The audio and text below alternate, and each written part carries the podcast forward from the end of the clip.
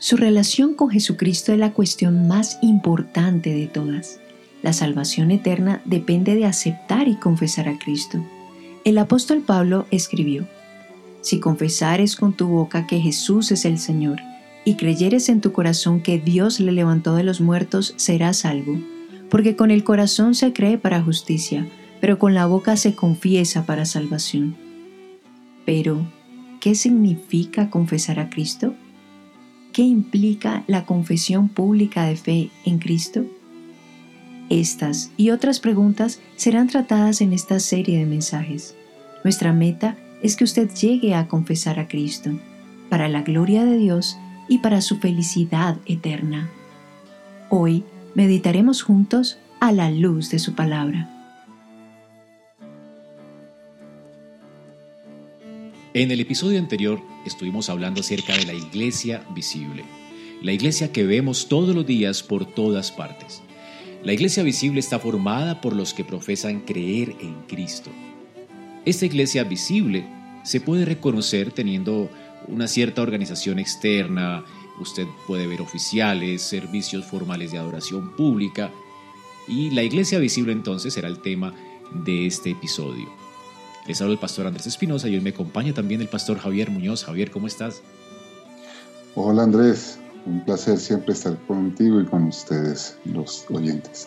Y también está con nosotros Edison Tavares de Medellín. Edison, ¿cómo te va? Muy bien Andrés, gracias por la invitación y saludos al pastor Javier. Hermanos, comencemos hablando acerca de esa relación eh, eh, que existe entre Cristo y su iglesia. Recuerden que cuando Pedro dijo y confesó a Cristo, dijo, tú eres Pedro, y sobre esta roca edificaré mi iglesia, y las puertas del Hades no prevalecerán contra ella. ¿Qué tipo de declaración está haciendo Jesús aquí? ¿Acaso Pedro es entonces el, líder de la iglesia y a partir de allí viene una sucesión de, líderes o, o vicarios de Cristo? ¿Qué piensan de este texto, hermanos? Bueno, lo que está diciendo aquí el Señor, eh, y, recordemos que no podemos tomar un solo texto para hacer una doctrina, una creencia. Eh, lo que Jesús recurrentemente dice es que Él es el fundamento de la iglesia, Él es la roca sobre la cual la iglesia está creada. Y hay dos imágenes, una es que Jesucristo es como lo que hoy, hoy diríamos la base, los, los fundamentos, pero también la roca angular, es decir, en, los arcos que se hacían antes, la última roca que se colocaba en todo el centro del arco era la que sostenía todas las demás piedras. En cualquier caso, cualquiera de los dos que sea, lo que está mostrando es que Jesús es sobre quien todo, eh, eh, todo el resto del cuerpo, todo el resto de la iglesia existe.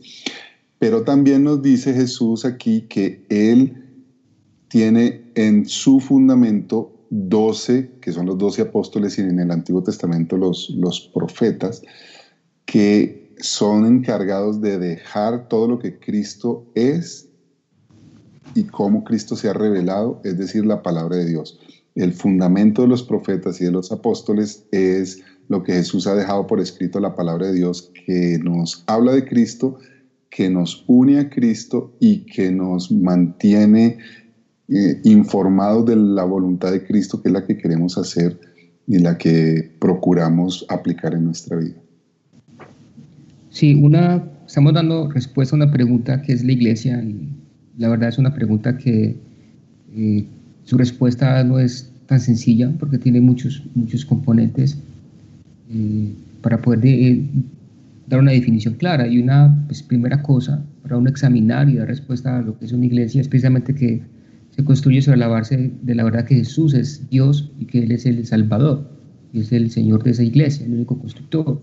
Entonces, esa es una de las primeras, digámoslo, verdades que uno debe tener claro con respecto a una iglesia, ¿verdad? Que Cristo es el Señor, que Él es el, Salvador y que aquellas personas que ponen su confianza en Él eh, pertenecen a esa iglesia. Cristo es el único constructor de la iglesia, Él dice, edificaré, la iglesia no la construyen los hombres, no es una invención de los hombres, como algunas personas dicen. Cristo, la, él mismo la construye, él mismo la edifica y lo hace solamente por medio de su palabra y el Espíritu Santo, Para, para crear ese, ese, grupo, cuerpo de creyentes que hacen parte de la iglesia. Entonces, como acabamos de ver, existe una relación entre Cristo y su iglesia y Cristo es el fundamento de la iglesia. Entonces cuando Jesús le dice, Pedro, tú eres esta roca y sobre esta roca edificaré mi iglesia, está hablando de los apóstoles como aquellos sobre los cuales se construye la iglesia, sobre el fundamento apostólico. Y la escritura nos dice que este fundamento apostólico está construyendo sobre Cristo, quien es el fundamento de la iglesia. En 1 Corintios 3:11 el Señor nos dice que nadie puede poner otro fundamento que el que ya está puesto, el cual es Jesucristo. Así que lo que hizo Pedro más bien como eh, pilar de la, de la iglesia fue edificar a una iglesia sobre Cristo. Pero bueno, pastores, eh, por ejemplo, hay una, hay una iglesia ahora que es una iglesia apostólica en este tiempo donde hay apóstoles. Eh, ¿Existen todavía apóstoles, es decir, personas como Pedro, eh, sobre los cuales descansa esta autoridad? ¿Hay una sucesión apostólica que podemos seguir en la historia? no, y es trágico lo que está sucediendo. lo primero que podemos ver en la palabra de Dios es que el número de los apóstoles era definido.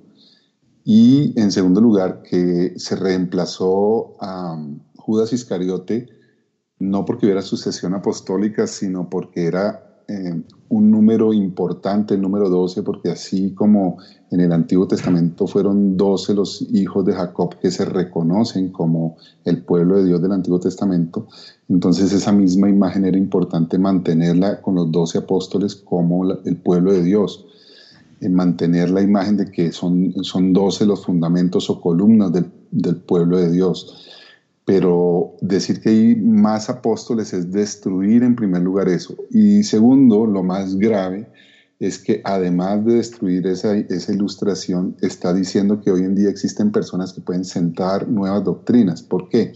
Porque Jesucristo usa a los apóstoles para explicar y para generar toda una autoridad, una demanda sobre la iglesia por medio de lo que dejó escrito el Nuevo Testamento. Pero si hoy en día sigue existiendo apóstoles, si eso fuese verdad, sigue habiendo fundamentos nuevos, explicaciones nuevas, aplicaciones nuevas, y estos hombres tendrían la autoridad total y divina, es decir, de parte de Jesús para hacerlo. Y eso es gravísimo.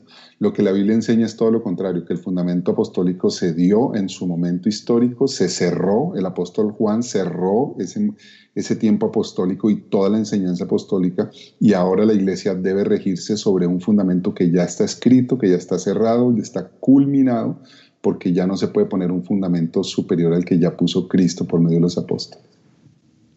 Creo que es algo importante, nosotros nos identificamos como iglesias reformadas y algo que sucedió en la reforma del siglo XVI fue precisamente eh, concepto subjetivo que había en la iglesia, donde la apostolicidad se veía en la sucesión apostólica, ¿verdad? en la estructura de ellos de seguir con, con un supuesto eh, papa en la iglesia. Y en nuestra época igual estamos viendo lo mismo, pero hoy el concepto de iglesia o de la apostolicidad de la iglesia sigue siendo subjetivo. Para algunos la apostolicidad se ve en repetir las experiencias de la iglesia eh, primitiva.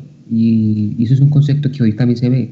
Algunos, eh, escuché una vez que alguien dijo que él era apóstol porque él eh, estaba abriendo nuevas iglesias. Entonces decía que eso es lo que caracteriza a un apóstol, porque los apóstoles abrían nuevas iglesias, entonces que eso lo definía y le daba el título de apóstol. Entonces, algunos, por un lado, la iglesia eh, en la cual todos hemos crecido, eh, esa católica romana, su apostolicidad se ve en la sucesión, pero en la iglesia de nuestro tiempo se ve entonces en las experiencias de decir que siguen viendo o existiendo apóstoles el concepto eh, bíblico en cuanto a la apostolicidad se ve en el mantenimiento de la doctrina de los apóstoles. Ellos son el fundamento. Nosotros nos podemos llamar, nos debemos llamar una iglesia apostólica, pero en el sentido de que nosotros afirmamos y, tenemos como base doctrinal las enseñanzas de los apóstoles, que son los verdaderos apóstoles que Cristo estableció para que fueran el fundamento de la iglesia, como dice el apóstol Pablo en Efesios. Ellos son el fundamento de la iglesia y el, cuerpo, la iglesia, se construye en base, Cristo como cabeza, piedra angular, los apóstoles como unas columnas y el resto de los creyentes nos eh, construimos o empezamos a crecer en, ese fundamento que es la iglesia. Cristo como cabeza principal, única cabeza, los apóstoles como las columnas y nosotros entonces como piedras, como dice el apóstol Pedro. Entonces ya no existen apóstoles, solamente hay doce apóstoles y ellos nos dieron la palabra de Dios para que sobre esa palabra nosotros edifiquemos la iglesia. Hablemos de otro texto en la escritura importantísimo. Primera de Timoteo 3:15 nos dice que la iglesia es la casa de Dios, es la iglesia del Dios viviente, es columna y baluarte de la verdad. ¿Qué entendemos con esta definición de la iglesia aquí eh, que hace Pablo? Es una ilustración igualmente hermosa. Eh, en el Antiguo Testamento Dios estableció un lugar en donde entra en comunión con su pueblo, esa era la tierra prometida. Y en la tierra prometida un lugar específico donde está la presencia de Dios, que era el templo donde estaba el arca del pacto. Pero todo esto lo que hacía era señalar esa reconciliación de Dios con, su pueblo para estar nuevamente en común unión, eh, en esa unión íntima como estaba en el principio. Luego vemos cómo Jesucristo es realmente ese templo, ese lugar de encuentro de Dios con los suyos, por eso se llama Emanuel, Dios con nosotros. Por eso Jesús dice, si ustedes destruyen este templo, será reconstruido en tres días, está hablando de su propio cuerpo, es decir, Jesús es el templo.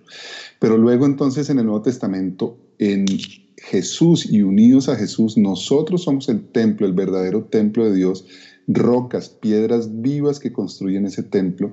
El Espíritu Santo mora en medio de nosotros como estaba en el, en el templo, en el edificio antiguo, pero ahora con, con piedras vivas, de tal manera que nosotros somos eh, en este momento ese templo que, que, en el que está la presencia de Dios y eso es, eso es maravilloso.